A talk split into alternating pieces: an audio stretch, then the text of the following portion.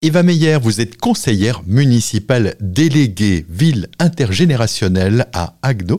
Aujourd'hui, vous venez nous parler du conseil municipal des enfants, 39 jeunes fraîchement élus. Tout à fait, ils ont été élus au début du mois d'octobre pour un mandat de deux ans et donc euh, ils sont 39 comme nous les adultes. À peine installés, on est déjà dans l'action avec l'organisation d'une collecte de jouets d'occasion. Tout à fait, donc dans les différents thèmes de campagne qu'ils ont eu, beaucoup euh, de jeunes élus évoquaient le sujet de la solidarité. Et à travers euh, cette solidarité, ils ont voulu organiser une vente de jouets de seconde main pour un Noël euh, de partage et aussi mettre à profit cette vente pour pouvoir vendre des jouets qu'ils n'utilisent plus à des petits prix pour en faire profiter des familles qui en auraient besoin. Donc concrètement, ça fonctionne comment? On apporte son jouet dans l'école sur une date donnée et tout cela est collecté, ramassé ensuite? Voilà, donc la collecte aura lieu du 4 décembre au 8 décembre dans les écoles. Ce sont les, élus qui se chargent de récolter tout ça